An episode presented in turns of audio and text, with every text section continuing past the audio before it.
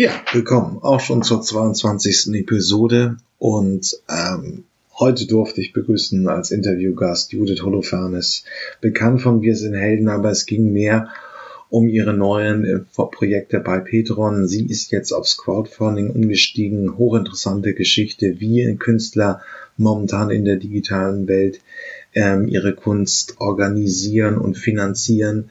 Ähm, sehr schönes Interview und ich muss mich gleich vorab bei ihr und also bei Frau Holofernes und bei Amanda Plammer äh, bei Amanda Palmer entschuldigen, denn ich habe einen Versprecher mehrfach gehabt ähm, und äh, Amanda Palmer mit Amanda Plummer verwechselt.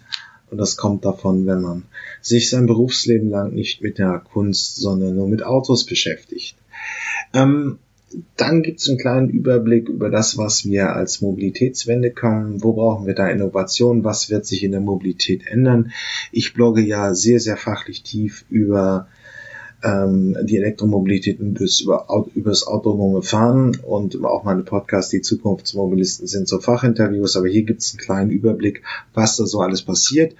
Und dann gucken wir uns die Mischung zwischen Digitalisierung und Nachhaltigkeit an, wenn wir im Prinzip immer mehr digitaler arbeiten, zum Beispiel über Webkonferenzen, müssen wir weniger fahren, weniger CO2 ist die Folge. Da gibt es verschiedene Potenziale und wir hören uns das bisschen auf einer sehr hohen wissenschaftlichen Ebene einmal an.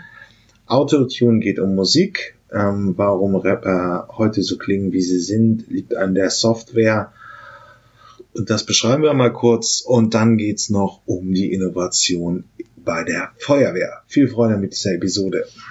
Dann fange ich an. Ähm, dann sage ich herzlich willkommen bei den Zukunftsmachern. Heute begrüße ich Frau Judith Holofernes, bekannt von Wir sind Helden, aber auch jetzt schon lange als Solokünstlerin aktiv und äh, Sie hat etwas Neues entwickelt, ähm, wie sich ein Künstler und Musiker in dem Fall dann auch wirklich finanziert. Ähm, wie äh, Petron. Können Sie es kurz mal unseren Hörern so ein bisschen darstellen? Äh, ja, gerne. Erstmal, ich freue mich, äh, dass ich hier sein kann. Ich finde das sehr spannend. Ähm, ich bin seit November, Ende November, also jetzt ähm, fünf Monaten, knapp sechs Monaten bei Patreon. Äh, das schreibt man Patreon.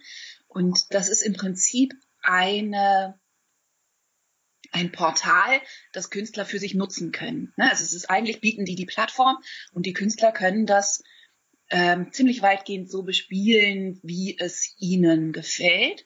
Äh, die Grundidee ist die, ähm, dass es eine Crowdfunding-Plattform ist, die aber anders als andere Crowdfundings, die glaube ich inzwischen schon den Leuten geläufiger sind, eben nicht auf Großprojekte bezogen ist. Also nicht auf einzelne Projekte, die man dann ein Jahr lang vorbereitet und zittert, ob es klappt und am Ende klappt es nicht und dann muss man das Geld zurückzahlen und so, ähm, sondern eben ein dauerhaftes Crowdfunding macht. Also die Fans, die Unterstützer dort unterstützen mit zum großen Teil kleineren Summen, kann man sich aber aussuchen, ähm, einfach dauerhaft das Schaffen eines Künstlers, nicht projektbezogen. Und da bin ich jetzt ähm, seit ja eben sechs Monaten und ich finde es ganz, ganz toll. Für mich ist es, äh, als ich davon das erste Mal gehört habe, war das so ein Moment, wo ich dachte, das ist das, was ich immer gemeint habe. Das entspricht dem, wie ich mir meinen Beruf vorstelle, nämlich eben nicht hysterisch projektgebunden, sondern einfach als Lebensentscheidung, als Künstlerleben, in dem ich einfach dauerhaft im Schaffen bleiben kann und nicht zwischendurch wieder anderthalb Jahre damit beschäftigt bin, mich zu promoten im Prinzip. So, ne? Also, und ich bin völlig hingerissen davon. Ich finde es ganz, ganz toll. Ähm, gibt es da nicht so ein klein bisschen, ich will nicht sagen ein Neidgefühl, aber wenn man, ich habe heute gerade noch mal so eine schöne Led Zeppelin Platte gehört, so diese Musiker der 70er Jahre, die wirklich sieben Jahre irgendwie einen Vertrag gehabt haben, dann hat sich die Plattenfirma um alles verkauft, die Einnahmen waren üppig bis eigentlich in die 90er Jahre. Hinein das war ja mehr oder weniger so die glorreiche Zeit des Rock'n'Rolls. Und jetzt ist es irgendwo, dass man neue Wege finden muss. Sie haben jetzt einen neuen Weg beschritten. Ist es nicht so ein klein bisschen Neidgefühl auf die von früher? Äh, eigentlich überhaupt nicht. Also ich bin, ich bin so ein richtiger Musik-Nerd und immer schon gewesen und ich habe auch einen ordentlichen Retro-Einschlag. Also viele meiner großen Helden waren in den 70er Jahren auf jeden Fall deutlich aktiver als jetzt oder sind inzwischen tot. Aber trotzdem habe ich da keine Bedauernis. Also ich war immer schon fast so ein bisschen erleichtert, dass wir mit den Helden quasi gerade in die Zeit reingeschlittert sind, wo auf jeden Fall noch mehr Geld verdient wurde und alles irgendwie größer und dicker war, als es das jetzt ist. Oh, Entschuldigung. Ich habe das an wegen meinen Kindern, aber ich mach aus. Ähm, aus. So. Ich setze da gleich nochmal an, sorry. Das ist kein Problem. Das ist Corona. So, jetzt mache ich es doch aus. Ähm, also ich war immer schon ganz froh, dass ich in die Zeit hineingeboren wurde, sozusagen als Künstlerin, wo das schon nicht mehr um so viel ging.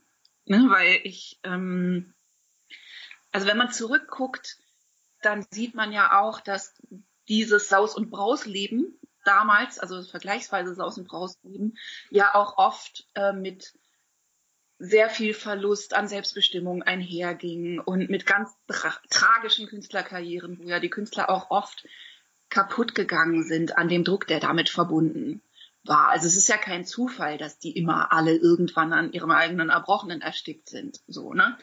Und das hat ja schon damit zu tun, dass das in dem Sinne ein gefährlicher Beruf ist, weil Leute, die ja, also im, im Durchschnitt überdurchschnittlich sensibel sind, sonst äh, ne, wären sie dazu nicht berufen, sich in eine Welt begeben, die überdurchschnittlich ähm, ja durchkommerzialisiert ist. Das, da ist ja die Spannung einfach vorgesehen, ne, vorprogrammiert und das bekommt einfach den meisten Leuten nicht besonders gut.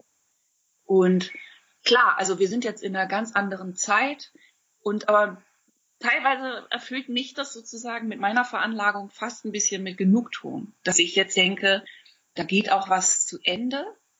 Und natürlich ist es teilweise tragisch und ähm, für Künstler sehr, sehr schwierig. Aber wir sind eben auch gezwungen, vielleicht alte Sachen über Bord zu schmeißen, die sowieso ungesund waren und nicht dazu passen, wie für mein Gefühl einfach ein Künstlerleben funktioniert. Also meinen Sie damit so diesen typischen Turnus aus Promophase, wenn eine neue Platte, neues Buch veröffentlicht wird und im Prinzip, dass man da viel, dass man anders in der Arbeitsweise sein kann und sein muss? Genau, also im Prinzip hatte ich über Jahre, also ich habe das auch sehr genossen, so, ne? Also wir hatten auch eine wirklich tolle Zeit mit den Helden und ähm, ich finde, man kann es immer nicht genug betonen, dass das auch unheimlich Spaß macht, zumindest am Anfang und zumindest, wenn man quasi on top ist. Also natürlich ist das äh, ein wahnsinniges Gefühl, wenn man so diesen Rückenwind hat, den das bedeutet, das Lieblingskind von einer großen Plattenfirma zu sein. Ähm, das bedeutet ja auch einfach, Freiheit und dass man alles Mögliche umsetzen kann. Also wir konnten über Jahre jeden Quatsch umsetzen, der uns eingefallen ist. Jedes teure Video. Ne? Also wir haben völlig hartbüchenes, sehr lustiges Zeug gemacht. Und ähm, der Deal ist aber einfach einer, und das wischen, glaube ich, viele junge Künstler, inklusive mir, so, ne, einfach so ein bisschen weg der Deal ist gar nicht besonders unfair. Ich finde das auch immer so ein bisschen romantisch, statt zu sagen, die fiesen Plattenfirmen und die armen Künstler. Aber ein guter Plattenvertrag ist ein fairer Deal. Die Plattenfirma gibt dir ihre Manpower, stellt sozusagen dir unglaubliche ähm, Kräfte zur Verfügung und unglaublich viel Geld. Das kostet ja unglaublich viel Geld, von dem der Künstler auch gar nicht so einen großen Teil sieht sondern einfach für die Promotion. Und dafür unterschreibt man aber, dass man gewillt ist, zumindest für die Vertragslaufzeit, ein Produkt zu liefern, beziehungsweise ein Produkt zu sein in Wirklichkeit. Das ist ja die Krux, ne? dass diese Investition wert ist. Das ist ein ziemlich sauberer Deal erstmal an sich. In der Realität dann nicht immer so, ne? Aber, und ähm, das wird, glaube ich, genau dann schwierig, wenn man ähm, aus verschiedenen Gründen besonders interessiert daran ist, sowas wie ein Leben zu haben. Und ähm, in meinem Fall waren das zwei Kinder. so, da wird es dann schwieriger, ne? diese ähm, diese Versprechen einzugehen, dass man so verlässlich und auf längere Sicht irgendwie ein so funktionierendes kleines Rennpony sein möchte. Und aber auch vorher hatte ich da natürlich Probleme mit. Also die Leute, die von Wir sind Helden die Songs noch kennen, die können sich vorstellen, dass das inhaltlich mit mir manchmal ganz schön ähm, geknirscht hat, so zwischen mir und dem Kommerz und dem Produktsein. Und genau das eigentlich, was Sie gesagt haben, ist, glaube ich, das größte Problem, dass ich über Jahre wirklich das Gefühl hatte, mein Beruf hält mich relativ gründlich von der Arbeit ab. Also man muss so viel investieren. Das wirkt ja von außen immer so magisch, aber es ist einfach unglaublich viel Arbeit, diese Judith Holofernes zu sein oder diese Wir sind Helden zu sein. Und die Tatsache, dass man dazwischen auch noch tolle Alben machen möchte oder so, das ist immer so ein bisschen, das ist gesetzt. Ne? Also das wird so vorausgesetzt. Und ich hatte immer öfter das Gefühl, dass ich dachte, was denkt ihr denn, wann ich das gemacht haben soll? Im Tourbus zwischen Detmold und Saarbrücken. Und das habe ich dann auch gemacht. So, ne? Also das hat dann auch über Jahre funktioniert. Aber ich bin damit immer unzufriedener geworden, weil ich das Gefühl hatte, ich weiß nicht, 80 Prozent meiner Arbeitszeit sind gebunden darin, sozusagen eine Judith Holofernes Darstellerin zu sein und mich zu promoten. Und 20 Prozent ungefähr bleiben übrig für tatsächlich neue Sachen machen, neue Inhalte schaffen. Okay. Hm.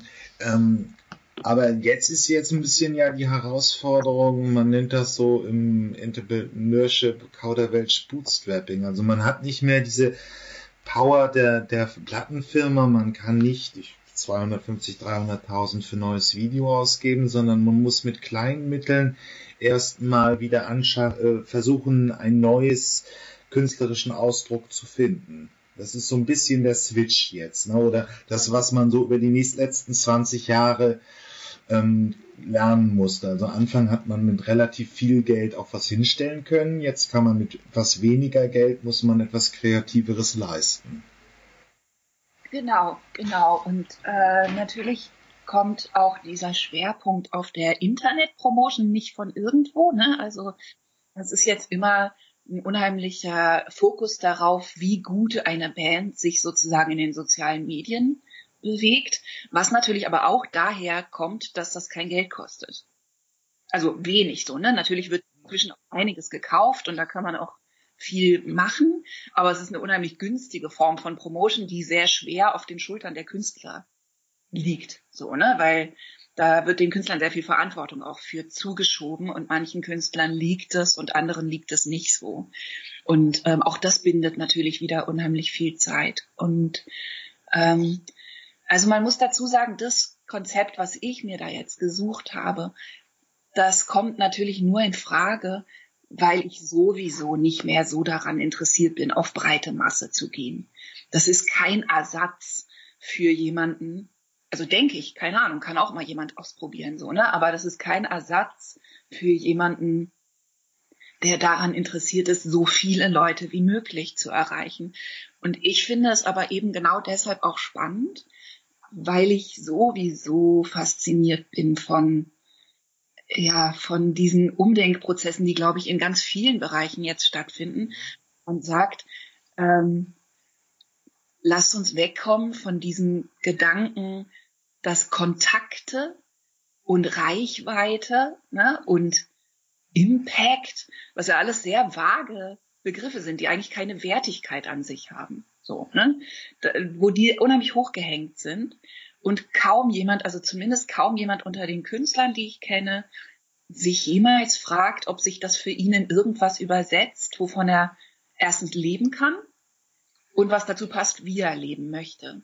Also die meisten Leute nehmen das einfach so hin, dass eben der Wert eines Künstlers in Likes bemessen wird. Und es ist aber faktisch so, dass sich das gar nicht so direkt übersetzt. Also es gibt zum Beispiel ganz viele Künstler, die haben dann einen oder zwei richtig große Spotify-Hits. Richtig große, ne? Die sind auf diesen ganzen Playlisten und haben unglaublich viele Zugriffe. Und dann gehen die ganz hoch motiviert auf Tournee, weil sie denken, dann habe ich ja ganz viele Fans. Und es stimmt einfach nicht. Und dann stehen die vor leeren Hallen, ne? weil sich diese, diese Reichweite eben nicht in Intensität überträgt. Das macht noch keine inbrünstigen, ernsthaften Fans, die eine tiefe Verbindung eingehen zu einem Künstler. Und ich finde das unheimlich spannend, davon wegzugehen und zu sagen, ich gehe auf Tiefe. Ich konzentriere mich, ich wende mich nicht komplett ab, das funktioniert auch nicht, aber ich verändere radikal meinen Fokus und konzentriere mich auf die wirklich tiefen Beziehungen zu den Leuten, die es wirklich ernst mit mir meinen. Ähm, genau, es hat es ja auch immer gegeben. Also ähm, ähm, es ist jetzt heute nur wahrscheinlich einfach so, dass man von als großer, ja, wie soll man das jetzt sagen, ähm, Popkünstler, sie sind, machen eigentlich auch Pop, aber ähm, große Künstler, die, die wirklich ähm, äh, Nummer eins in den Charts waren, aber eben keine überzeugenden, keinen guten Live-Musiker waren. Und es gibt ja heute noch immer Hardcore-Bands, die ähm, ihre Publikum haben, die kaum jemand kennt außerhalb dieser Community, die aber immer noch von den Touren gut leben. Jetzt ist es halt eben im Netz andere Zugänge, andere Kanäle, aber dieses Phänomen hat es ja eigentlich immer gegeben. Aber wie gestaltet sich denn da jetzt eigentlich dieses, die tiefere Beziehung zu, zu ihrer Zielgruppe zu finden? Ähm, welche Ideen gibt es da eigentlich noch? Also ich kann nur sagen, wie ich das sozusagen auf Patreon ja. gestalte. Ähm, und ich bin ja, wie gesagt, dann noch in einer Findungsphase, aber ähm, es geht für mich schon unheimlich gut auf. Und ähm, also ich denke, was man noch dazu sagen muss, ist, dass ich ja eben nicht nur Musikerin bin, sondern in den letzten, weiß ich nicht, zehn Jahren auch einfach sehr viel gesprungen bin zwischen den Kunstformen. Also ich habe dann als erstes nach dieser, äh, nachdem wir uns da mit den Helden in die Pause begeben haben, die ja dann doch irgendwie keine Pause ist, habe ich erst mein Buch mit Tiergedichten geschrieben. Und ähm, dann habe ich aber doch wieder ein Soloalbum aufgenommen. Und dann habe ich ein zweites Soloalbum aufgenommen und ähm, dann haben gerade alle gesagt, wow, jetzt geht's irgendwie richtig los, jetzt musst du unbedingt ganz schnell ein drittes Soloalbum aufnehmen, weil jetzt ist der Boden bereitet sozusagen. Und dann ist mir aber eingefallen, dass ich jetzt autobiografisch schreiben möchte. Und ähm, ich habe einfach immer mehr gemerkt, dass das für mich nicht mehr in Frage kommt. Ne? Also meine künstlerischen Entscheidungen dem auch einfach unterzuordnen, da so ein konsequentes Narrativ irgendwie zu stricken. So. Und ähm, das heißt, bei Patreon, die Leute wissen, dass sie von mir alles Mögliche kriegen. Also das ist wirklich nur was für Leute, die neugierig sind auf alles, was von mir so kommen könnte. Was natürlich auch Leute schon aussortiert. So. Das heißt, im Prinzip ist Patreon im Moment, wie ich das bespiele, eigentlich meine Werkstatt. Und die Leute kommen unheimlich nah ran. Also ich veröffentliche Zwischenschritte, ich veröffentliche im Moment ähm, autobiografische Texte, die sehr, sehr offen sind und von denen ich zum Beispiel nicht weiß, ob sie ein Buch werden sollen. Ich habe den Verdacht, dass es ein Buch werden könnte und bin aber sehr glücklich sozusagen darüber, das in diesem etwas geschützteren Raum ausprobieren zu können. Und ich hole mir Feedback ein. Ich habe schon unheimlich viel gelernt für mein Schreiben, dadurch, dass die Patrons dann zum Beispiel in die Kommentare schreiben, was sie nicht verstanden haben, was ihnen für Informationen fehlen, ne, gefragt haben, wird das und das noch erklärt? Und dann sage ich, ja, das ist sehr gut, dass du sagst, aber es kommt im nächsten Kapitel. Und so, und da ist ganz viel Austausch. So. Und dann gibt es natürlich auch noch Sachen, die mache ich extra nur für meine Patrons. Also so, äh, da gibt es einen Buchclub, wo ich Bücher empfehle, die ich mag. Und dann empfehlen die Leute mir aber auch tatsächlich Bücher zurück und ein paar davon habe ich tatsächlich schon gelesen. Und ähm, so, ne, also ich lasse die an so Zwischenschritten teilhaben. Und ich habe eben meinen Podcast, also ich habe ja jetzt einen Podcast, wo ich mit, mit anderen Künstlern übers Kunstmachen rede.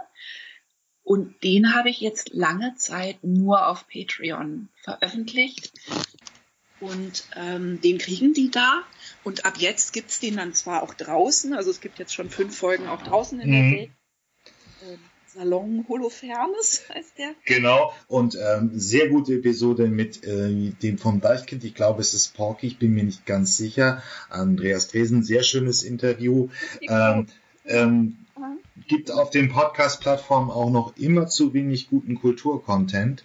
Frau Holofernes macht den ersten Schritt, aber wer sich dann noch berufen fühlt, hier von den Hörern mal ein bisschen was zu machen, da ist noch eine Menge Luft nach oben. Ja, das ist schön, das freut mich sehr, weil ich höre solche Podcasts so gern und ich habe da bisher dann immer irgendwie im amerikanischen Raum gewildert. Ne? Also ich höre unheimlich viele so auch sehr, sehr spezifische Podcasts über das Schreiben ne? von Schriftstellern für Schriftsteller und so. Und das gibt es noch nicht viel in Deutschland. Und das ist tatsächlich ein bisschen das, was ich machen wollte. Ne? So ein groß angelegtes Forschungsprojekt über Kunst.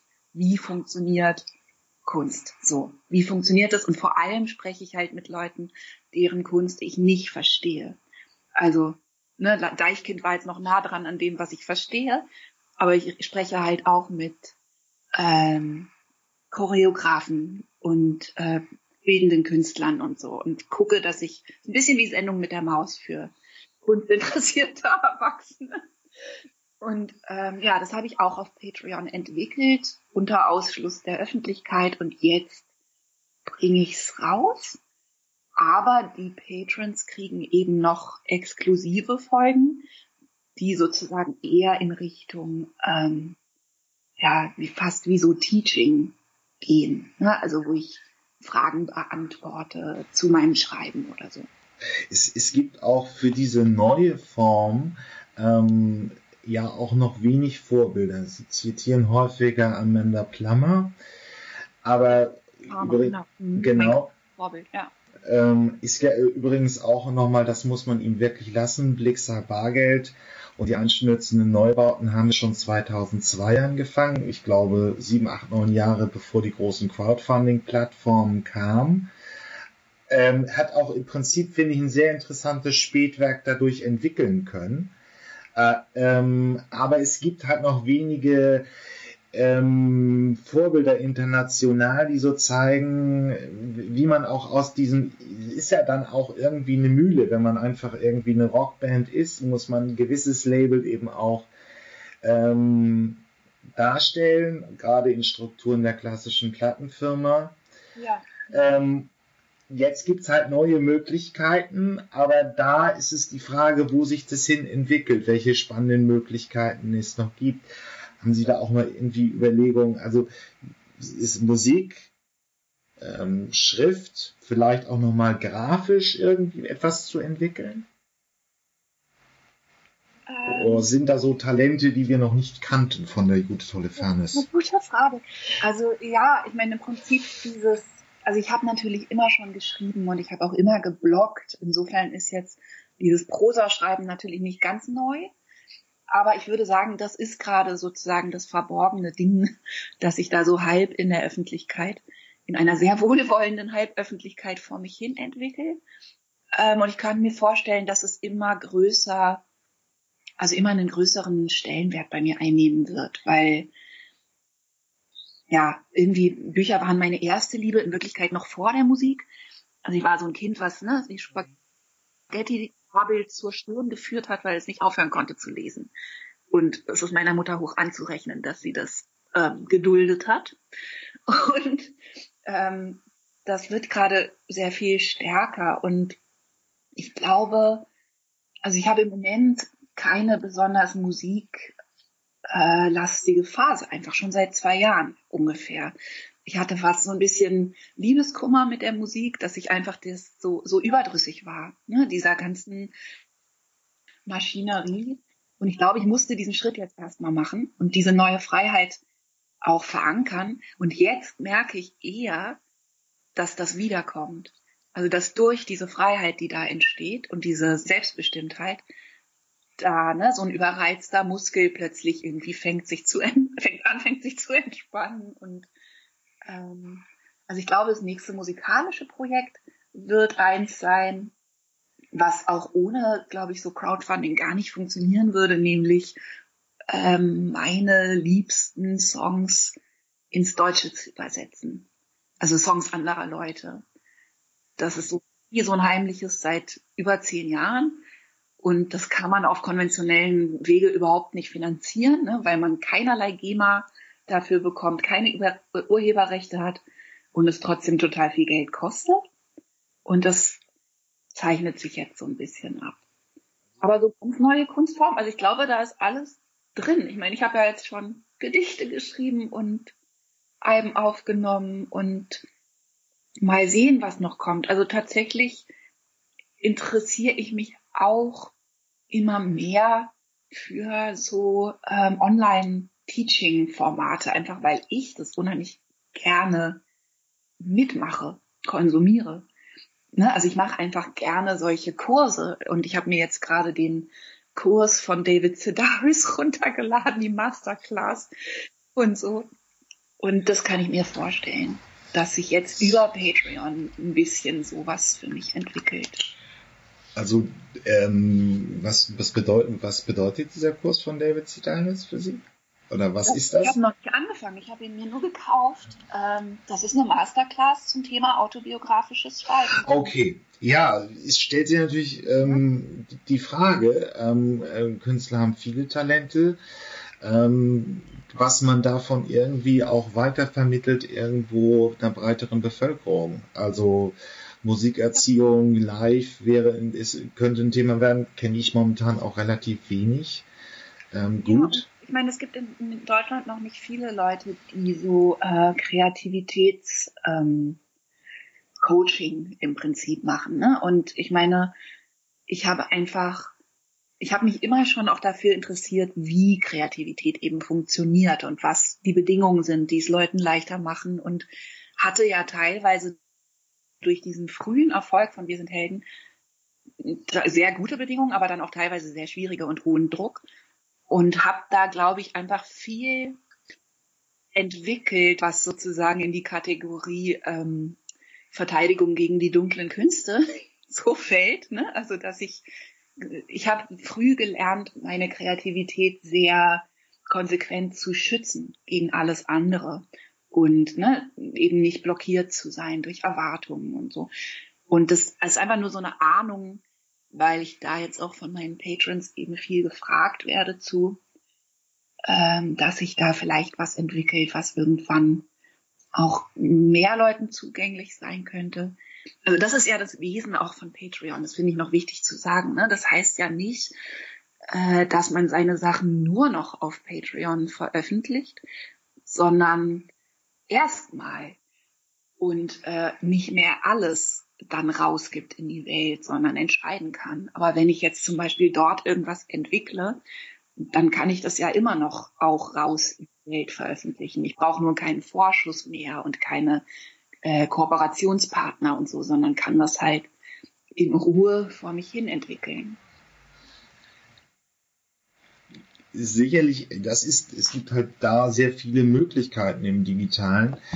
Was mir immer nur so auch auffällt, jetzt gerade mit der fortschreitenden Digitalisierung, agiles Arbeiten sind so die, die Buzzwords, die dann kommen in der Wirtschaftswelt.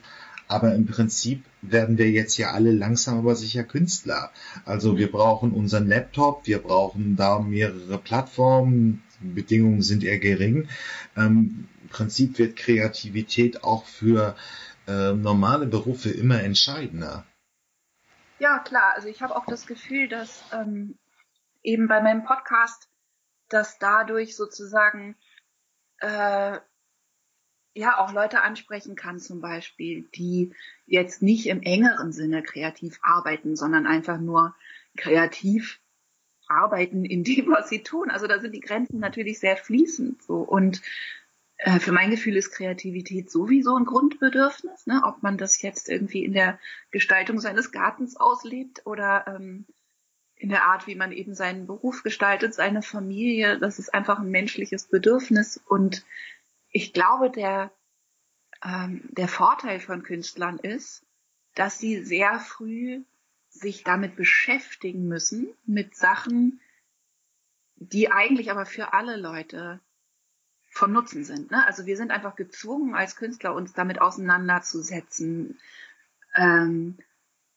woher unsere Motivation kommt. Also wir müssen intrinsisch motiviert sein, weil die allermeisten Künstler überhaupt keine Aussicht haben, zum Beispiel da jemals ständig, ne, irgendwie alleine von leben zu können.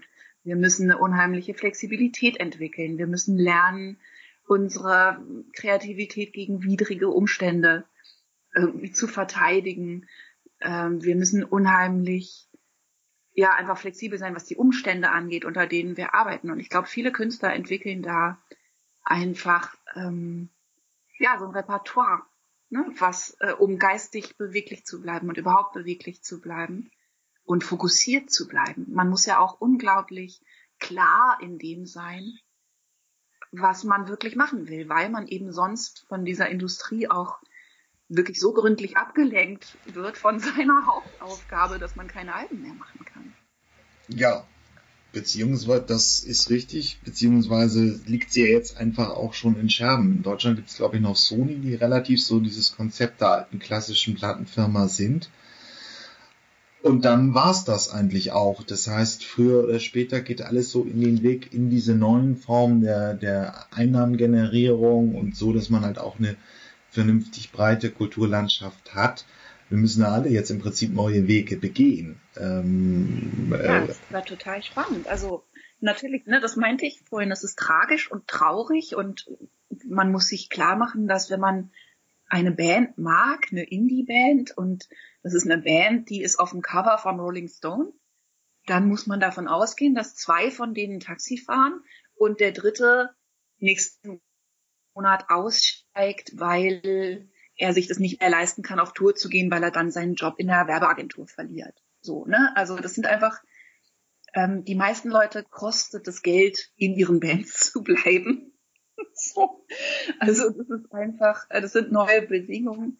Aber ich finde das auch, ich meine, ich habe leicht reden, so, ne? Ich habe ja auch das, ähm, ich habe ja das ganze Tolle auch schon voll abbekommen und gehabt und ich bin jetzt bin jetzt 43 und ich mache das seit 20 Jahren. Insofern denke ich dann auch manchmal, wer soll denn das, das neue, wer soll das Neuland auch erschließen, auch für andere Leute, ne? wenn nicht ich. Also natürlich nicht ich alleine, aber warum, warum sollte ich das nicht machen, da jetzt rauszufinden, was eben noch geht? Ähm, und mir kommt sozusagen dieses konventionelle Business seit Jahren vor wie so auch wie so ein Rodeo auf Dinosauriern. Ne? Also kurz vor dem Hagel, so, ne? Kurz vor dem Kometenhagel. Also man, alle versuchen am längsten oben zu bleiben und äh, keiner sieht, dass das Tier ihnen irgendwie unter den Hintern krepiert das, was ich bin auch ein sehr intensiver Leser von Musikpresse, kann man ein bisschen albern finden. Äh, fängt, ja, fängt Zappa ähm, zur Musik zu, über Musik zu schreiben, ist wie zur Architektur zu tanzen. Aber ich, ich lese es immer noch ganz gerne und die lassen natürlich auch die Künstlerszene so ein bisschen hängen, weil sie nur noch ihre alten ähm, Zielgruppen bedienen. Ich, irgendwann, ich glaube 18 oder 19 stand mal in der ersten Jahreshälfte dieser beiden Jahre ähm, waren auf Rolling Stone nur Musiker über 70. Das hat mal einer durchgerechnet. Und ja, das ist ähm, da, dazu, ne? Also mich, mich stört es dann immer nicht, weil ich natürlich gerne ein Sonderheft über Elvis Costello haben möchte, so, ne? Also, aber es ist schon.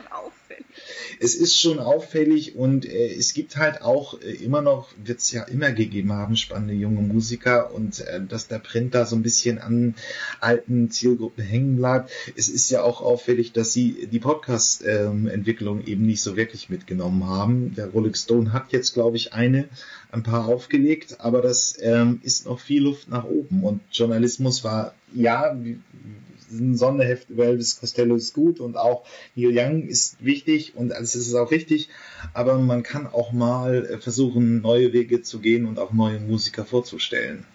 Ja, also ich habe, äh, ich muss sagen, seit dieser Corona-Krise ähm, bin ich so ein bisschen, sagen wir mal, forscher-optimistisch, was jetzt speziell Patreon angeht. Aber ich, ja. ich meine damit so ein bisschen einen Überbegriff eigentlich, ne, für neue Wege. Vorher hätte ich noch gesagt, ich mache das jetzt einfach, weil ich es richtig finde. Wir haben über Jahre, ich wollte das fünf Jahre lang machen, mhm. ist nur heftig abgeraten worden. Von allen. So, ne? Also fünf Jahre lang wollte ich das machen. Alle haben mir gesagt, das wird in Deutschland nicht funktionieren. Ganz äh, auch kluge Argumente, ne? schlaue Argumente. Die Amerikaner ticken da anders. Die Amerikaner haben ein anderes Verhältnis zu ihren Künstlern. Die haben ein anderes Verhältnis zu Geld. Geld ist nicht so schambesetzt. Nach Geld fragen ist nicht so schambesetzt. Das hat alles total Sinn ergeben.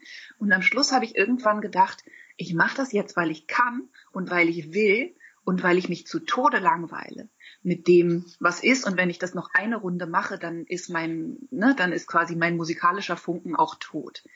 Und jetzt aber in dieser Zeit, wo sich das so zugespitzt hat, ne, mit dieser prekären Situation für die Künstler, erstens fragen mich natürlich unheimlich viele Freunde plötzlich danach. Und ich bin unglaublich froh, dass ich fünf Monate vorher damit angefangen habe und ähm, dass ich da jetzt schon diesen wunderschönen geschützten Raum für mich habe und irgendwie aufgefangen bin, so ne.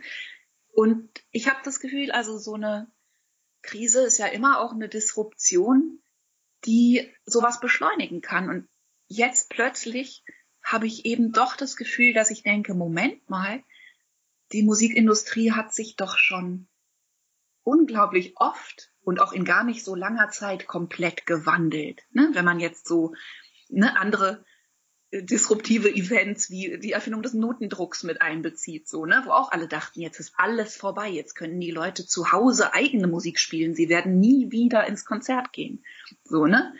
Also es gab ja immer schon so große Veränderungen.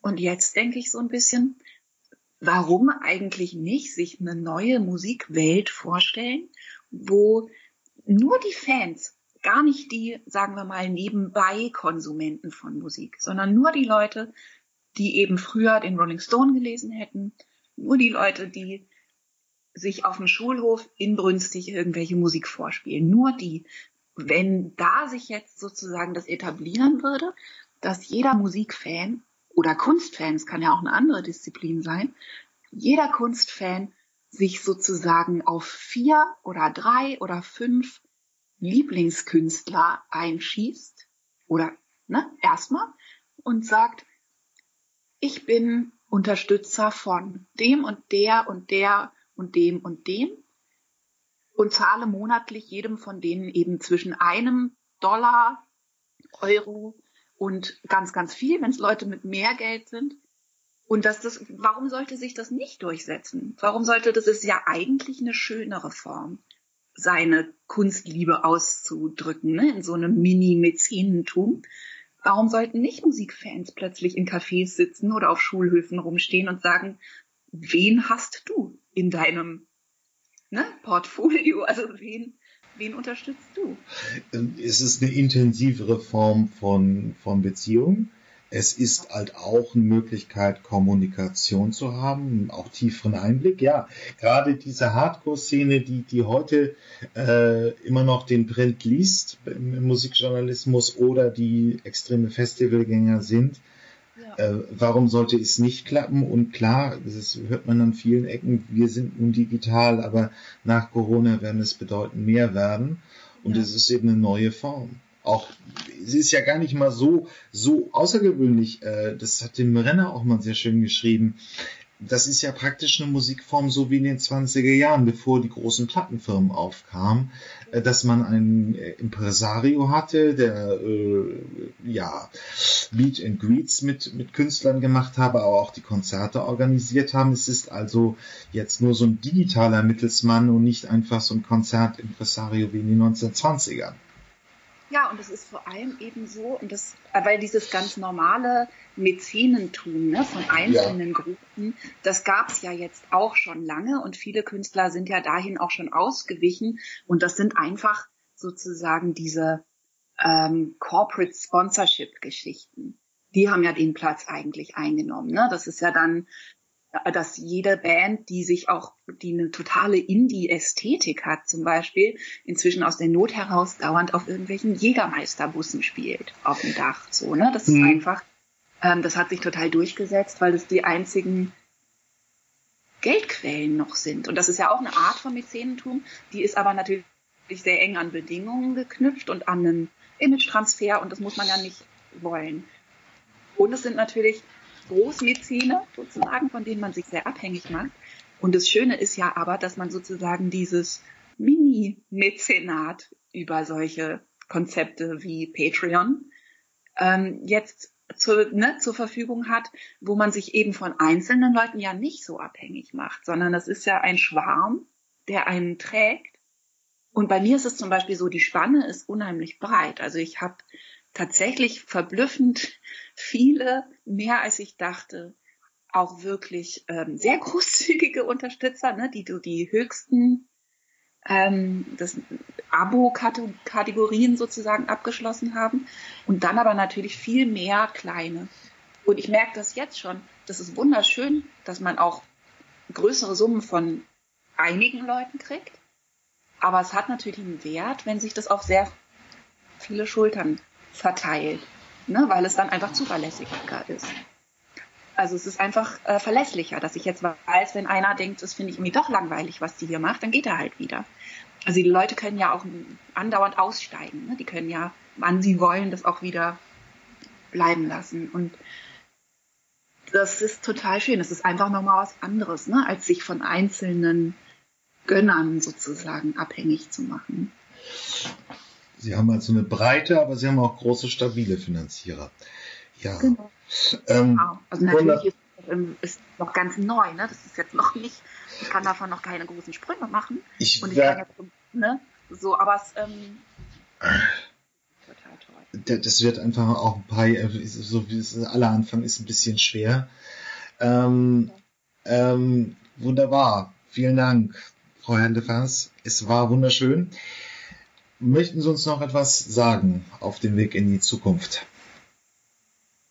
Ähm, also ich kann nur sagen, ich bin ja selbst ähm, Patronin von ähm, mehreren Künstlern. So, ne? Also von Amanda Palmer, die mein großes Vorbild ist und so ein bisschen die Königin des Crowdfundings. Ähm, und aber auch von MIA zum Beispiel und Kate Nash und das machen inzwischen sehr viel mehr Leute und Annie Di Franco und so. Und ich will erstens sagen, das kann man nicht nur über Patreon machen. Ich habe aus einer Bauchentscheidung heraus mich für diese entschieden, ne, für diesen Anbieter. Es gibt in Deutschland auch Steady. Die machen das ähnlich.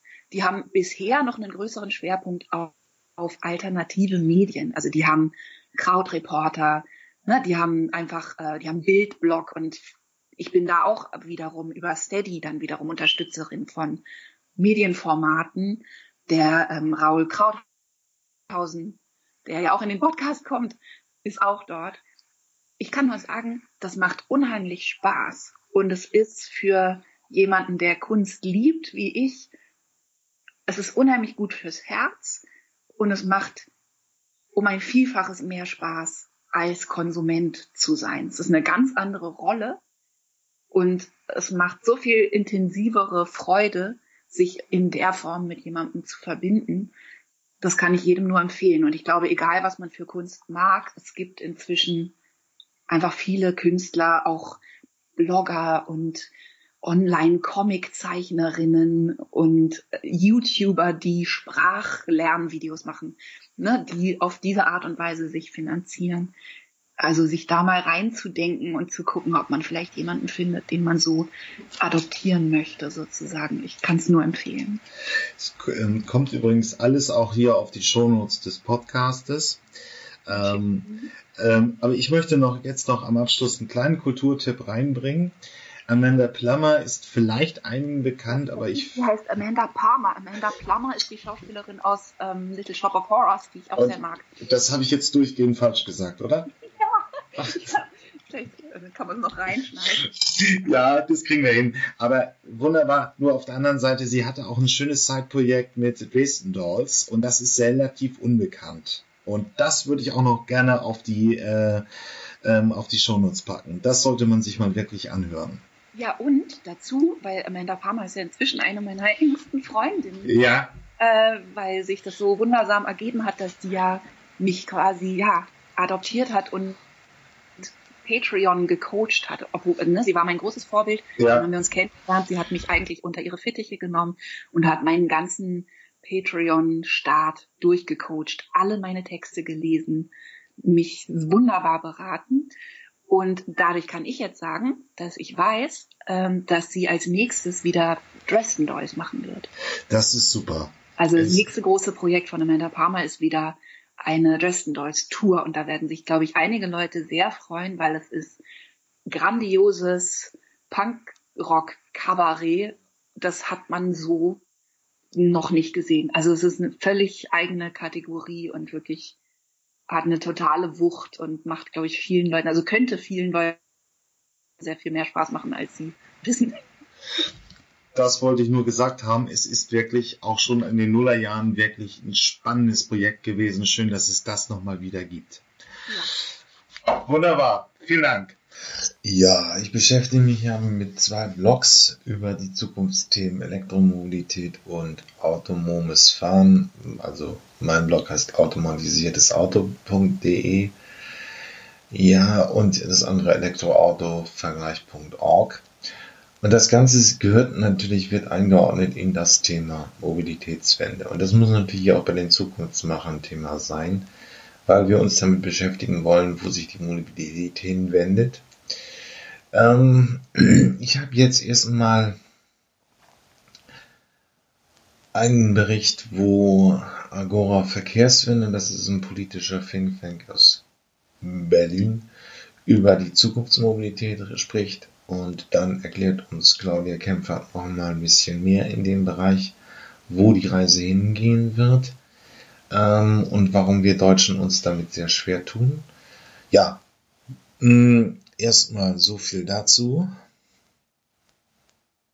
Bis gleich damit an, dass wir zu viel Verkehr haben. Wir müssen versuchen, weniger Verkehr zu haben, ohne die Wirtschaft zu schädigen, ohne die Freiheit der Menschen einzuschränken, aber eben weniger Verkehr. Und der Verkehr, der stattfindet, der sollte in umweltverträglicheren Verkehrsträgern stattfinden, also weg von der Straße hin zur Schiene, hin zur Wasserstraße und der motorisierte Verkehr, der heute stattfindet, womöglich, der sollte durch nicht motorisierten Verkehr ersetzt werden. Also zu Fuß gehen, mit dem Fahrrad fahren. Da kommen wir in die Stadtplanung. Wie machen wir eine Stadt lebbar? Wie machen wir das so, dass die Leute gerne zu Fuß gehen wollen, gerne Fahrrad fahren wollen? Welche neuen Mobilitätsdienstleistungen gibt's? Und wenn wir alles das durchdenken, dann bleibt noch immer ein Bedarf an motorisiertem Verkehr und da stellt sich dann die Frage, wie kriegen wir den technisch CO2-frei? Das heißt, welche Technologien und auch welche Energieträger? An all diesen Themen müssen wir arbeiten und das tun wir auch.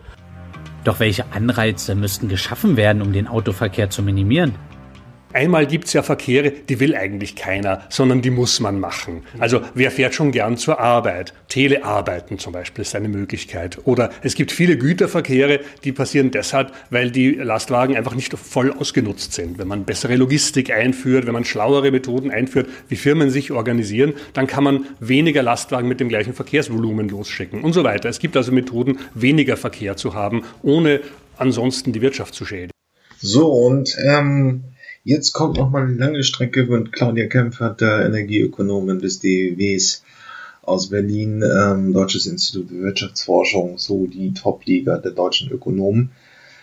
Bei Aspekte und sie wird erklärt Herr Jutschük vom ZDF ähm, die besondere deutsche Situation die große Nähe zum Auto und die Zahl kam wohl nicht vor, aber es macht 26 Prozent vom Exportvolumen in Deutschland aus.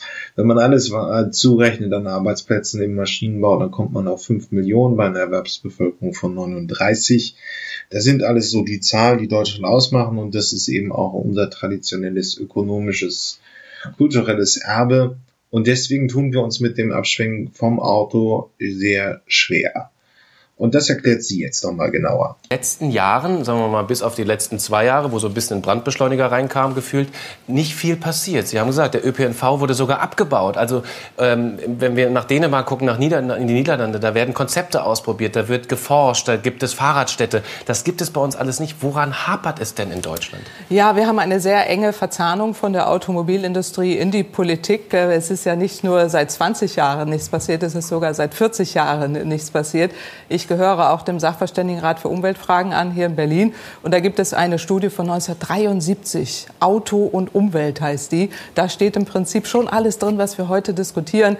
Äh, und wenn man das äh, anschaut, dann sieht man wirklich, dass man zumindest äh, die letzten 20 Jahre komplett verschlafen hat. Man hat dann auch die ganzen Warnungen, die es seitdem gibt, aus dem Wind geschlagen und ist wirklich nicht umgesetzt. Und das liegt auch wirklich daran, dass die Politik sehr eng verzahnt ist, dass man sich da nicht wirklich was zutraut ausgebaut äh, und die Verkehrswende bleibt einfach völlig aus. Und so kann es nicht weitergehen. Sie sagen verzahnt mit der Autoindustrie vor allem, ne? die da. Die Verzahnung mit der Autoindustrie ist sehr, sehr stark und die Autoindustrie war jetzt nicht wirklich äh, die Branche, die da als Vorreiter nach vorne geht. Das erinnert mich immer an die Energiewirtschaft vor 20 Jahren. Man denkt, äh, man äh, hat ein trügerisches Gefühl der Unangreifbarkeit. Man denkt, das geht immer so weiter und merkt gar nicht, dass äh, man schon längst von der Zukunft überholt wird. Und Auf das passiert derzeit und da muss die Politik auch gegensteuern. Auf der anderen Seite scheint es ja in Deutschland nicht nur ein politisches, sondern auch ein Mentalitäts sagen wir mal, eine Mentalitätsherausforderung zu sein. Ich will es gar nicht Problem nennen. Äh, wir Deutschen tun uns irgendwie schwer, also neue Mobilitätskonzepte umzusetzen, überhaupt aufs eigene Auto zu verzichten. Wenn hier jemand das Wort Tempolimit in den Raum wirft, bricht ja schon ein verbaler Krieg aus. Also warum tun wir Deutschen uns im Kopf auch so schwer damit? Ja, wir haben eine kulturhistorische Vergangenheit auch mit dem Automobil. Äh, das ist auch verständlich. Es war ein Freiheitsbegriff. Auch damals das Bauhaus, die autogerechte Stadt wurde eingeführt. Damit hat man so einen Fortschritt verbunden auch Kreativität, äh, auch eine Kultur. Und das hat sich ja völlig überholt. Äh, aber man hat immer noch das Bedürfnis, auch individuell mobil zu sein. Aber es bedarf eben keines eigenen äh, Fahrzeuges mehr, sondern man kann ja auch mobil sein, entweder mit dem Fahrrad zu Fuß oder äh, mit, dem, äh, mit dem Schienenverkehr, ÖPNV oder eben ein Ridesharing, ein elektrisches Fahrzeug, was mich auch von A nach B bringt. Äh, und das ist dann anders. Aber wichtig ist ja, und die jüngeren Menschen äh, tun das ja heute schon, man sieht es ja auch in Berlin, anderen Großstädten, äh, wo es ermöglicht wird. In dem Moment, wo auch Alternativen da sind, steigt man auch um. Wenn Sie ein preiswertes ÖPNV-Ticket haben, was zum Beispiel ein Euro am Tag kostet, da schaffen Sie sich kein eigenes Fahrzeug mehr an, was doppelt so teuer ist. Und dann, wenn die, wenn die Kostenwahrheit stärker da ist, dann steigt man auch um. Wir brauchen den Wandel, haben Sie selber auch im Beitrag gerade gesagt, von der autogerechten zur menschengerechten Stadt. Das dieses Schlagwort hat man schon öfter gehört, wenn man sich mit dem Thema auseinandersetzt. Was genau bedeutet das? Also wir haben ja auch gerade dieses Chaos beschrieben mit E-Rollern und Fußgängern und Autofahrern und, und, und Radfahrern. Wie kriegt man da eine menschengerechte Stadt hin? Wer ist denn, wer ist denn der Mensch, der da gemeint ist? Ja, der Mensch, äh, wir alle, die wieder in den Vordergrund äh, gehören. Wenn wir uns äh, Aufnahmen anschauen aus dem 19. Jahrhundert, die Fifth Avenue in New York, Osterparade, wo damals die Menschen auf den Straßen waren. Wenn Sie sich alte Aufnahmen anschauen, wo die Ballungszentren bevölkert waren von Menschen, da geht es um Grünräume, da geht es um Fahrradstraßen, die man sich teilt, der Fußgängerweg, der gestärkt wird. Im Moment ist alles ausgerichtet auf den Autoverkehr, damit er fließt liest, alle Straßenverkehrsordnungen, alle Vorgaben sind allein auf den Autoverkehr ausgerichtet. Sie können ja noch nicht mal eine Fahrradstraße einführen, ohne dass Sie das begründen müssen, warum es jetzt vielleicht den Autoverkehr behindert. Das muss man genau umkehren. Es muss der Mensch in den Vordergrund. Die menschengerechte Stadt heißt mehr Fußverkehr, mehr Mobilitätsdienstleistungen, mehr gesunden Verkehr. Es ist ja auch gesünder, wenn wir uns bewegen mit dem Fahrrad oder zu Fuß. Und das muss in den Vordergrund. Da muss man alle Verordnungen auch abschaffen. Nicht den Park Parkraum stärken, nicht das Auto stärken, das ist ja ohnehin ein Wahnsinn, sondern äh, wirklich den Menschen in den Vordergrund rücken. Wir würden so viel Raum schaffen, wenn wir die Parkplätze allein abschaffen. Äh, eine Fläche so groß wie das Saarland, wo wir nur Parkplätze in Deutschland zur Verfügung stellen. Wenn wir das mit Grünflächen äh, ersetzen würden oder wenn wir es äh, durch äh, Fahrradflächen, Menschenflächen ersetzen würden, hätten wir so tolle Lebensräume und da müssen wir hin. Ja, da gibt es natürlich ein großes Mobilitätsunternehmen, was auch noch eine Rolle spielt, und das ist die Bahn. Wo steht die heute, wenn man sich ihre Umweltbilanz anhört? Wir hören uns einmal den Ver äh, Sprecher des Verkehrsclubs Deutschlands dazu an, der bei Phoenix dazu sich geäußert hat. Was denn tatsächlich die Bahn heute schon? Die Bahn ist heute die umweltfreundliche Alternative zum Auto und erst recht zum Flugverkehr. Das heißt, auf der mittleren und Langdistanz sind Reisende immer deutlich umweltfreundlicher unterwegs. Beispielsweise mit dem Flugverkehr ist das mindestens Faktor 12, den die Reisen an CO2 sparen.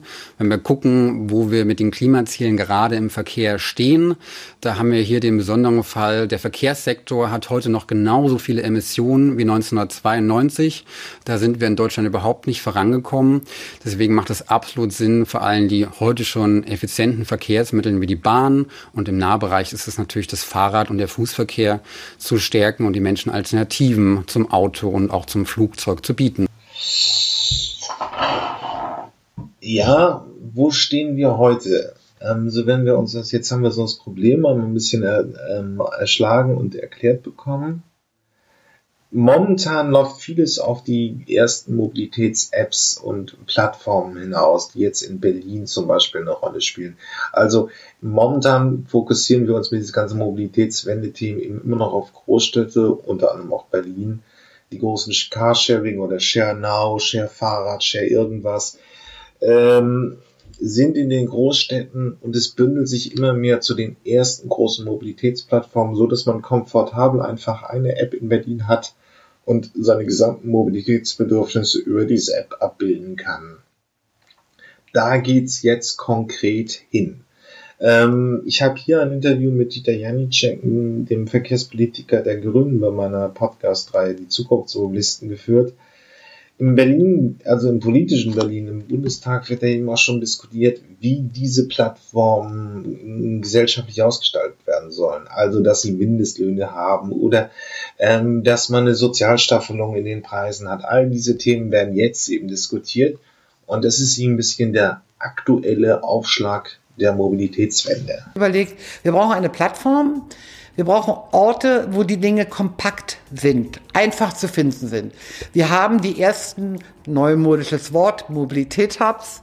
Die haben wir in Berlin da. Einer zum Beispiel im Rücken des äh, S- und U-Bahnhofs Schönhauser Allee wo die Dinge zusammenstehen. Also da kann ich mir ein Auto mieten, da kann ich mir ein Fahrrad mieten, da kann ich mir auch jetzt einen von den neuen Rollern mieten, den E-Rollern mieten. Ähm, also ich kann, und ich kann zur U-Bahn oder zur S-Bahn gehen. Also ich habe die Dinge kompakt da. Und wir haben das passend dazu eine App entwickelt, die heißt Yelby, kommt vom berlinischen Yelp. Äh, und diese App ist so, dass sie die Dinge miteinander verbindet. Also Sie wollen von A nach B und dann geben Sie das in diese App ein und dann sagt die App, ja, da gehen wir zum nächsten U-Bahnhof, der ist 100 Schritte in die Richtung. Dann fährst du zwei Stationen, dann steigst du um, nimmst vielleicht noch mal ein Stück die S-Bahn und da würde ich so, in, ähm, wir haben jetzt einmal die allgemeinen Themen gehört und jetzt eben konkret, wie das in Großstädten gerade jetzt 2019 bewältigt wird, eben mit den Kommentaren von der Pressesprecherin der BVG. Das war eben der letzte Einspieler.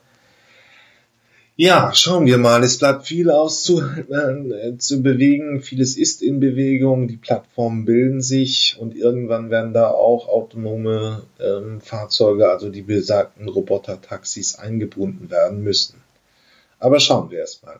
Ja, in diesem Beitrag verknüpfe ich mal zwei der großen äh, Zukunftsthemen. Sie sind ja auch schon teilweise in der Gegenwart angekommen ähm, miteinander. Was leistet die Digitalisierung für die Nachhaltigkeit? Was kann die Nachhaltigkeit für die Digitalisierung leisten? Und umgekehrt. Wir hören uns einmal erstmal Dieter Janicek an. Mit dem habe ich mal übrigens ein Interview für die Zukunftsmobilisten geführt. Das ist ein sehr spannendes Interview geworden. Ähm, und er hat ein bisschen seine Vorstellung erzählt, wie er die selbstfahrenden Shuttles, automatisierten Shuttles in den Verkehr einbringen will. Ähm, das äh, kann ich nur empfehlen. Einfach mal googeln, Zukunftsmobilisten, Dieter Janicek. Ja, aber fangen wir erst mal an. Er stellt uns einmal auf der Republika dar, ähm, was die Digitalisierung für die Nachhaltigkeit bedeuten könnte, die Potenziale, aber es ist bislang auch noch nicht wirklich äh, zu einem besseren Umweltschutz oder besseren Nachhaltigkeitswirkung gekommen Klimakrise bewältigen will und digitale Transformation, dann braucht man Bündnisse, dann braucht man Diskurs. Und deswegen ist der Ansatz hier so ein bisschen äh, Politik und Wissenschaft im Dialog, vielleicht auch in der Kontroverse, werden wir sehen. Und ich mache jetzt hier den Einstieg von Seiten der Politik. Mein Name ist nochmal Dieter Janicek, komme aus München, bin nicht nur im Digitalausschuss, Wirtschaftsausschuss und in Enquete Künstliche Intelligenz, sondern ich mache seit vielen Jahren das Thema ökologische Transformation auch bei uns in der Bundestagsfraktion darüber hinaus und habe vor einem Jahr circa ein Papier geschrieben mit einigen Kollegen der Fraktion. Das kann man nachlesen unter ökodigital.de. Da haben wir versucht, als Grüne mal vorzulegen, was das eigentlich bedeutet mit der Digitalisierung für die Klimakrise, für Nachhaltigkeit und wie man das wenden kann ins Positive. Denn Grundaussage Nummer eins ist, so wie es momentan läuft, läuft das nicht ins Positive. Die Digitalisierung ist eben kein Ansatz momentan für mehr Nachhaltigkeit. Sie ist in erster Linie ein Ansatz momentan für mehr Konsum und für letztlich, wenn man es mal drastisch formuliert, eine Brutalisierung des Kapitalismus in der Form von Monopolsteuerung in vielen Feldern auf der einen Seite.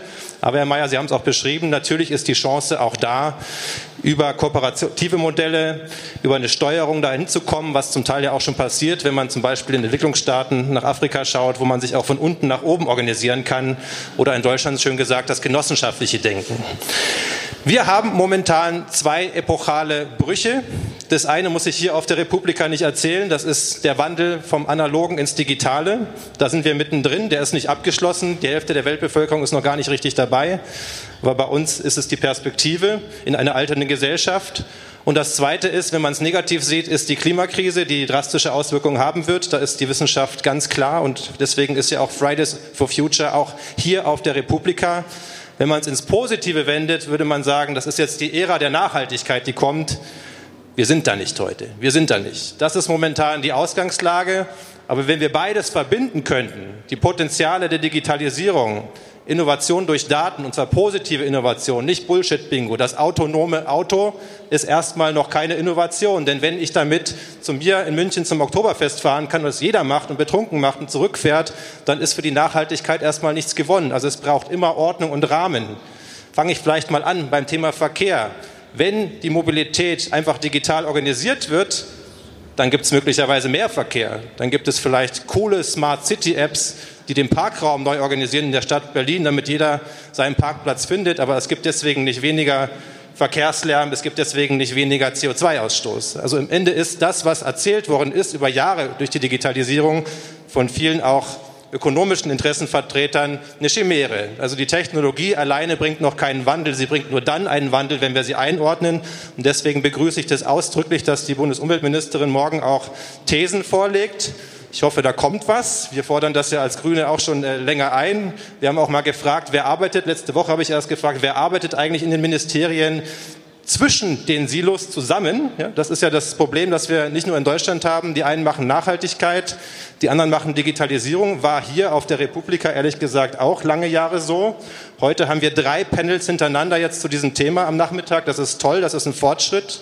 Es gab die Bits und Bäume. Nun, die Antwort der Ministerien war, im Wesentlichen, ich sage es mal so, nicht so viele. Ja, nicht so viele Leute machen das bisher, die zwischen den Silos denken. Aber ich nehme das jetzt mal als Sprung nach vorne, der ab morgen passieren wird dass hier auch Regierungshandeln heißt, man muss das zusammenführen. Denn eine Digitalisierung, die nicht darauf setzt, die Innovation mit Nachhaltigkeit zu wecken, die wird keine innovative Digitalisierung sein, sondern die wird mit Monopolstellungen, mit Brutalisierung des Konsumdenkens, mit einer Überwachungsstruktur, die angelegt ist, vieles, vieles negativ machen. Also, dieses Spannungsfeld haben wir heute zu bieten. Jetzt habe ich noch ein paar Folien ähm, mitgebracht, um mal ein bisschen eine Einschätzung der Bevölkerung. Ich hoffe, das funktioniert. Funktioniert nicht. Gut.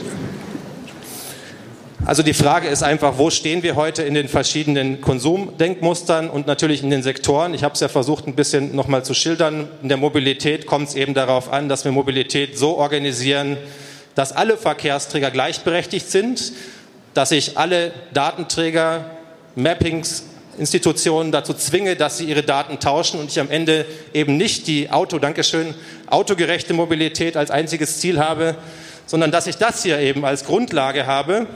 Und das sind die 17 SDGs der Vereinten Nationen. Und da ist eben die Frage, wie heute Wohlstand ausschaut und Fortschritt eine ganz andere, als sie oft in der Industrie definiert wird. Da geht es nämlich nicht um das BIP, sondern da geht es um solche Sachen wie keine Armut, kein Hunger, saubere Energie, und viele andere Dinge mehr, die wir brauchen, um eine lebenswerte Zukunft überhaupt noch zu haben. Und die 20er Jahre, das nächste Jahrzehnt werden entscheiden, ob wir das hinkriegen. Und in dem Kontext muss ich eben auch die Digitalisierung einordnen und ich muss es von der Mobilität über die Agrarwirtschaft, da ist auch die Frage, kauft mir jetzt der Monsanto alle Daten weg oder schaffe ich es, dass ich durch eine bessere Erdbeobachtung den Humusboden anders äh, einordnen kann, dass ich äh, ermächtige Kleinbauern, sich zu wehren, eigene Strukturen zu bilden, dass ich das Direktmarketing dann auch einer Landwirtschaft, die hoffentlich auf deutlich geringerer Fleischbasierung ist, voranzutreiben. Diese Sektoren, die müssen wir betrachten. In der Industrie ist es das Gleiche. Das Stichwort Industrie 4.0, ich mache ja Wirtschaft seit vielen Jahren, ist zwar das Stichwort zu sagen, wir werden effizienter, wir werden automatisierter. Das ist erstmal keine schlechte Perspektive. Ich glaube, man muss auch keine Angst haben vom Verlust von Arbeit. Weil wir werden in Zukunft immer noch Arbeit haben und wenn Robotik uns helfen wird, Arbeit zu erledigen und vielleicht kreativere Arbeit zu ermöglichen, ist das auch eine positive Perspektive. Aber am Ende ist es das Gleiche wie immer. Wenn es alles auf Rebound rausläuft, das heißt, die Industrie wird effizienter, sie exportiert mehr. Und unser einziges Ziel in unserer Wirtschaftsvorstellung, die wir heute haben, und wer gestern Abend Anne Will angeschaut hat, die Diskussion zur CO2-Bepreisung, da war das ja wieder da. Die einen sagen, wir bräuchten gerechte Preise, damit sich das endlich abbildet, was die Wirtschaft an Folgekosten hat. Und das ist bei der Digitalisierung eben das Gleiche. Das Auffressen von Ressourcen was wir haben werden im Jahre 2030 nach manchen Prognosen bis zu 8 Prozent des CO2-Footprints weltweit durch das Internet. Deswegen werden wir die Leute nicht zwingen, dass sie kein Netflix mehr schauen. Keine Angst, das wird nicht unsere Forderung sein. Aber wir müssen darauf eingehen. Wir müssen Strategien haben, sowohl in der Hardware als auch in der Steuerung von Verbräuchen, das hinzukriegen. Gut, ich belasse es erstmal so. Das wäre jetzt mein Input und jetzt freue ich mich auf die Response vom Uwe. Danke. Herr Dieter, ganz. Äh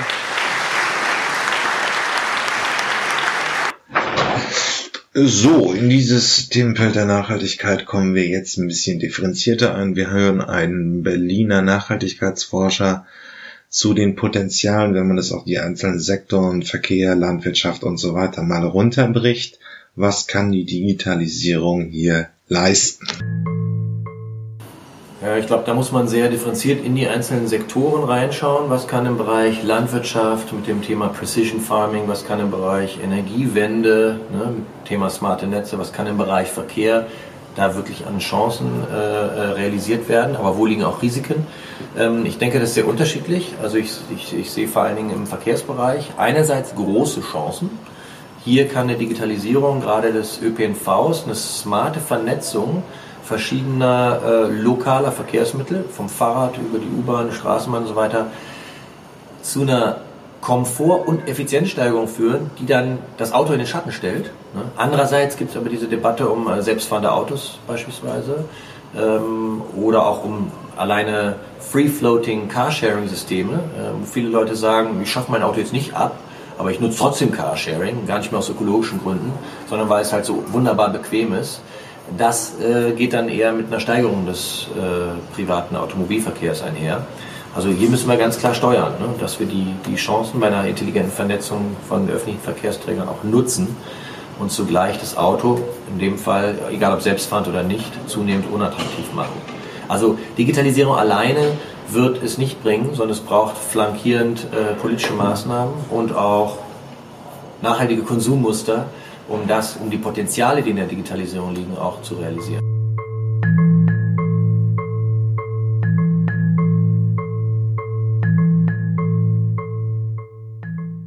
Es gibt eine riesige Debatte darüber, dass die Digitalisierung im Industriebereich ähm, zu massiven Arbeitsplatzverlusten führt. Äh, manche Studien aus Amerika gehen sogar davon aus, dass bis zu 50 Prozent der Arbeitsplätze in den nächsten Jahrzehnten wegfallen könnten. Das sind übrigens auch nicht nur die ganz gering qualifizierten Arbeitsplätze, die da angeblich wegfallen sollten, sondern auch die mittelqualifizierten, weil eben gerade intelligentere Tätigkeiten im mittleren Management zunehmend durch Automatisierung ersetzt werden können. Genau, aber was dort nicht einfließt in diese Berechnung, ist, dass das eigentlich eine sehr, sehr alte Debatte ist. Also wir haben schon die Lyditen, die Maschinenstürmer, die haben schon gesagt, oh, die Maschinen kommen und nehmen uns die Arbeitsplätze weg. Ja, aber was ist passiert? Es hat einfach insgesamt ein Output-Wachstum gegeben und damit wurden neue Arbeitsplätze an anderer Stelle geschaffen. Und genauso denke ich, wird es im Digitalisierungsbereich auch sein. Also die Computer haben natürlich Sekretäre und Sekretärinnen ersetzt in den letzten Jahrzehnten, aber es sind neue Jobs an anderer Stelle entstanden. Und insofern sehe ich auch im Bereich Industrie das ganze, äh, die ganze Diskussion mit Industrie 4.0 um das Internet of Things, ähm, ne, wo also sogenannte Smart Factories 30, 40 Prozent Performance-Steigerungen realisieren sollen. Und, und zwar sowohl auf der Ressourcenseite als auch bei Arbeitsproduktivität und Kapitalproduktivität. Ja, das wird Möglichkeit schaffen für neues Outputwachstum. Was machen diese Firmen dann? Die können die Produkte billiger anbieten, die können sich gegenüber die Wettbewerber durchsetzen und dann wird mehr verkauft. Und so entstehen auch wieder mehr Arbeitsplätze.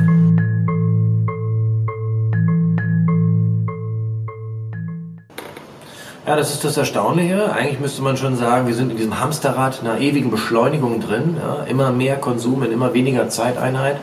Äh, ist ja auch belegt, dass viele äh, Menschen Sachen kaufen, die sie niemals richtig nutzen. Kleidung etwa, ja, 30 bis 40 Prozent der Klamotten, die wir äh, im Schnitt kaufen, werden gar nicht wirklich häufig getragen ähm, oder werden gar umgetauscht oder ähnliches. Ähm, das das äh, ist eine große Werbe- und Marketingmaschinerie, die sich halt einfallen lässt, wie sie uns trotzdem zum Kauf verführt, ohne dass wir es dann noch äh, hinreichend nutzen können. Insofern wäre auch hier für die eigene Lebenszufriedenheit wäre eine Entschleunigung gerade des Konsums äh, sinnvoll, ähm, dass man halt sagt, man kauft weniger und kann das dann richtig nutzen, kann dann richtig auch mit den Dingen noch verschmelzen und die sich anverwandeln. Ja. Äh.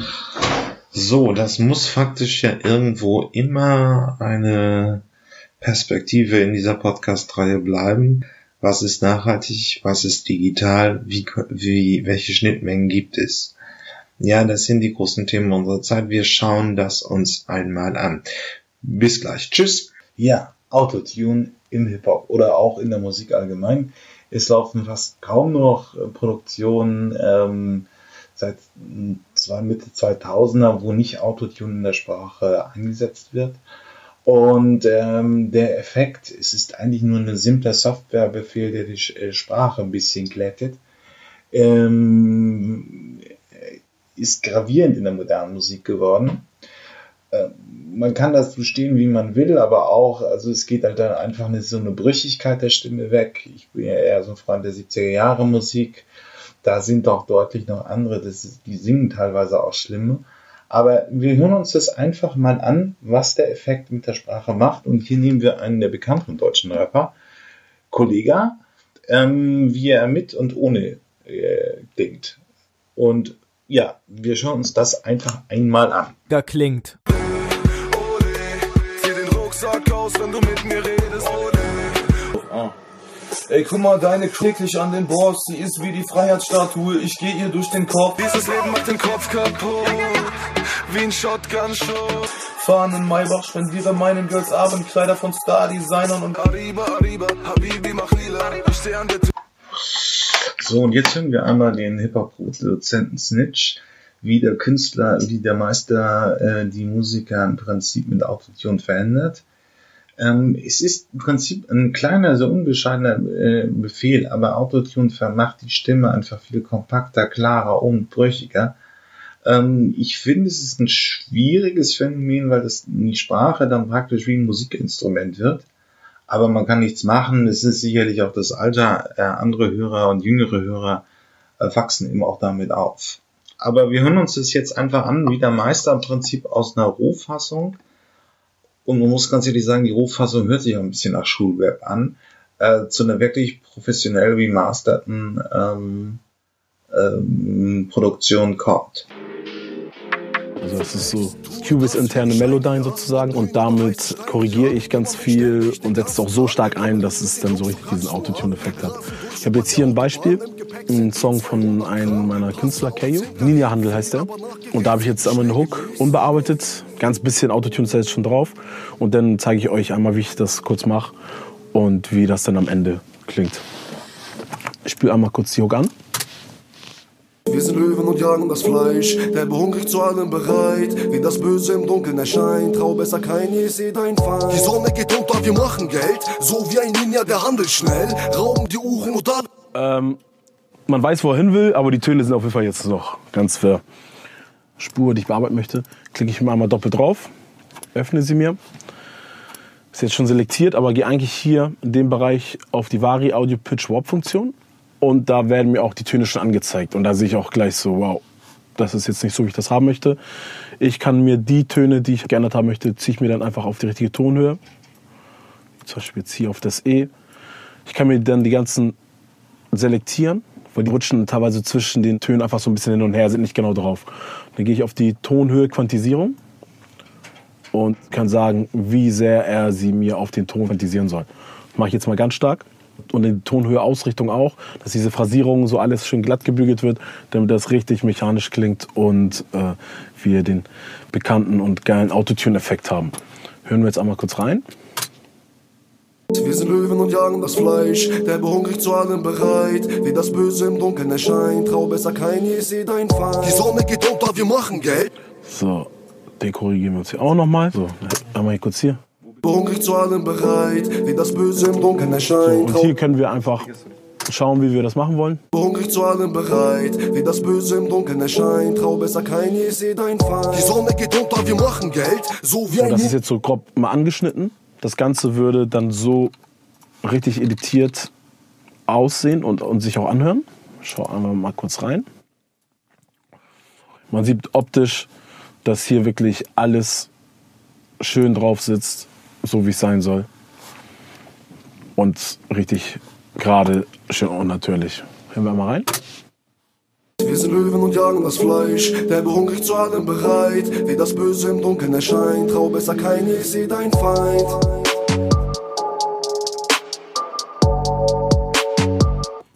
Noch einmal.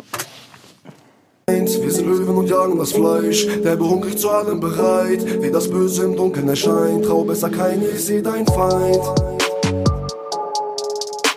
So, jetzt ähm, in dem Schritt habe ich jetzt einfach die äh, Bridge gedoppelt. Also muss ich dann die Backing von ihm dann auch bearbeiten. Habe für rechts und links noch einen, dass wir schön weit haben. Noch ein paar Effekte, wie jetzt zum Beispiel den Dual Harmonizer. Da habe ich dann so einen subtilen Widener noch drauf, dass es noch so ein bisschen cremiger, ein bisschen weiter kommt. Ein bisschen Chorus-Effekt.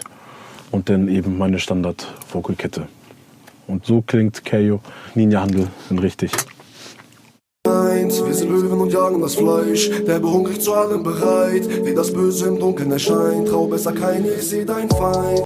Ja, eine Innovation in der Musik und es ist nur ein schlichter Softwarebefehl, aber er hat eben den, den Klang der Stimme sehr, an, sehr zu einem Instrument gemacht.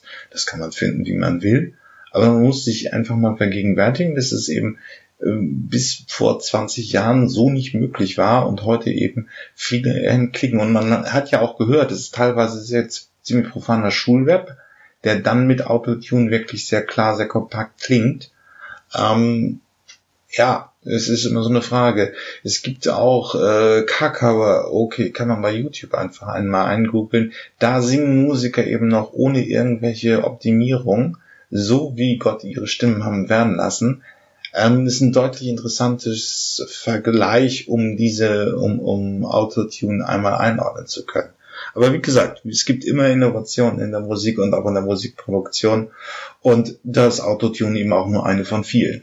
Ja, was machen die guten Feuerwehren eigentlich in Sachen Innovation? Hier haben wir ein schönes Beispiel, das irgendwie Low-Tech auch noch nicht ganz vergessen ist. Ähm, wir haben einen Bericht des Bayerischen Rundfunks, die erklären uns, wie man ähm, n- an einem Traktor einen ähm, äh, Schlauchwagen packt und dann praktisch in ländlichen Regionen sehr schnell ähm, den Löschvorgang beschleunigen kann. Man braucht also kein eigenes vollständiges Fahrzeug. Man hat also wirklich schon den, den Traktor, den die Landbevölkerung sowieso hat und setzt ihn eben dann nochmal zum Feuerlöschen ein. Das Fahrzeug ist ja auch für geländegängiger. Es hat also Vorteile. Es ist, hatte ich auch gedacht, dass das eine Kostenreduktion ist, ist es aber gar nicht. Und wir schauen mal, wie das im Bayerischen, im Bayerischen Landen klappt. Also Männer, äh, so wie es aussieht, ist unten am Eck Nordholzenstraße 11, da hat der Rauch zum Qualm, da dann ich alle nochmal vor dem Fahrzeug postieren, dann weiß ich von Wolle genau, was wir zum tun haben. Zum Einsatz fertig. Auch die Messhofener haben vor kurzem investiert und einen sogenannten Tragkraftspritzenanhänger gekauft. Gezogen wird der von einem Traktor, genau wie der Schlauchwagen. Die Feuerwehrmänner laufen, wenn der Einsatzort weiter weg ist, fahren sie mit den Privatautos hinterher. Das ist keine Sparmaßnahme.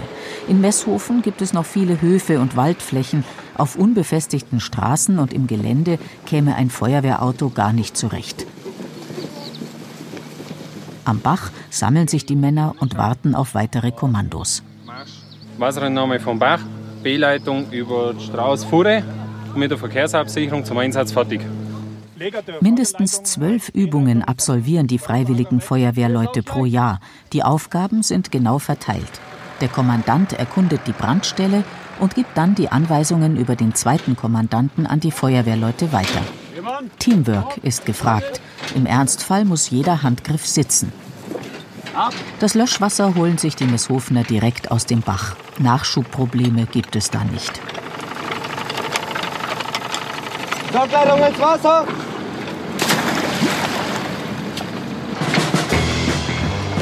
Bis zu 800 Liter pro Minute kann die Pumpe fördern. Sie hat genügend Kraft, um das Wasser durch sehr lange Schläuche bis zum Einsatzort zu schicken. Das ist ein weiterer Vorteil der Feuerwehranhänger mit den Traktoren. Lange Schlauchstrecke zum Legen ist halt wesentlich einfacher, weil man es äh, mit dem Traktor vorausfährt und der Schlauch rollt sich halt wunderbar hinter drei ab. Und so können wir bis zu 600 Meter äh, wunderbar legen, ohne dass sich jemand arg äh, anstrengen muss, weil es wunderbar läuft. Die Leitung vom Bach zum Hof liegt, der Verteiler ist montiert. Jetzt heißt es endlich Wassermarsch.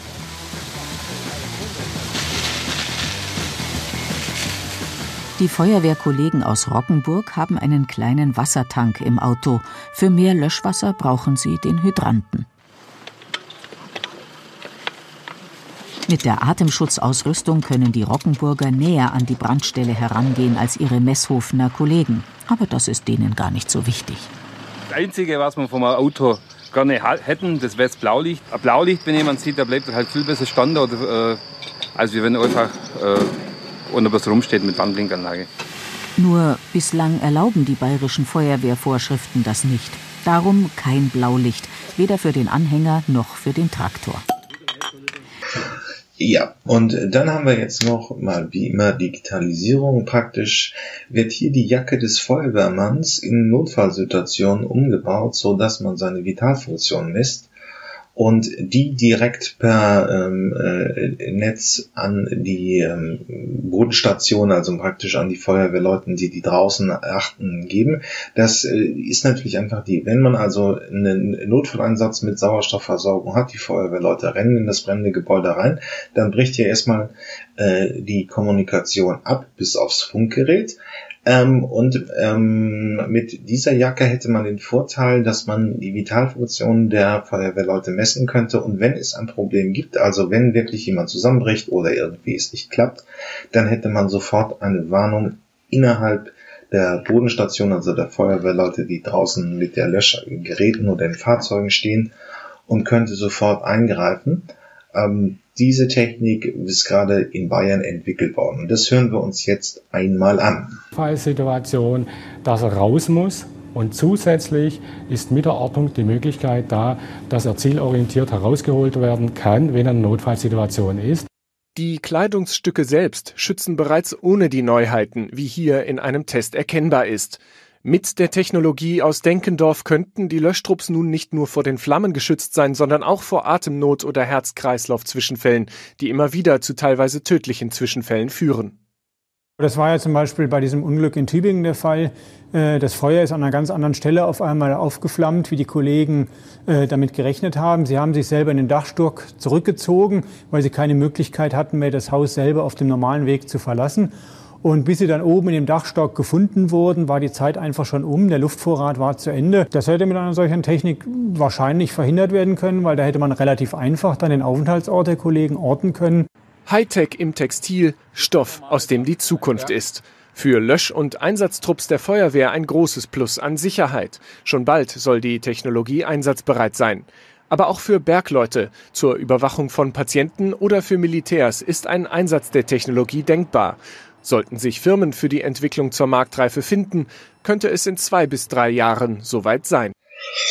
Ja, das war's zur Feuerwehr. Ähm, der erste Ausschlag, die kommunizieren leider irgendwie ein bisschen wenig. Es sind ja auch vieles kleine Landfeuerwehren und äh, die haben nicht so einen schönen Kommunikationsapparat. Ähm, deswegen ist es ein bisschen dünn für so ein großes Feld wie die Feuerwehr. Aber Das ist der erste Aufschlag hier in der Podcast-Reihe. Da kommt bestimmt noch mehr. Bis dann. Tschüss. Ja, das war's mit den Zukunftsmachern diese Woche. Ähm, hat mich mir hat Spaß gemacht. Ähm, und wenn ihr irgendwelche Themenvorschläge, Ideen, habt oder einen Interviewpartner sucht, meldet euch einfach unter jürgen.fahrt.elektroautovergleich.org. Ähm, sonst bewertet mich gut, das wäre nett. Äh, und bis zum nächsten Mal. Tschüss.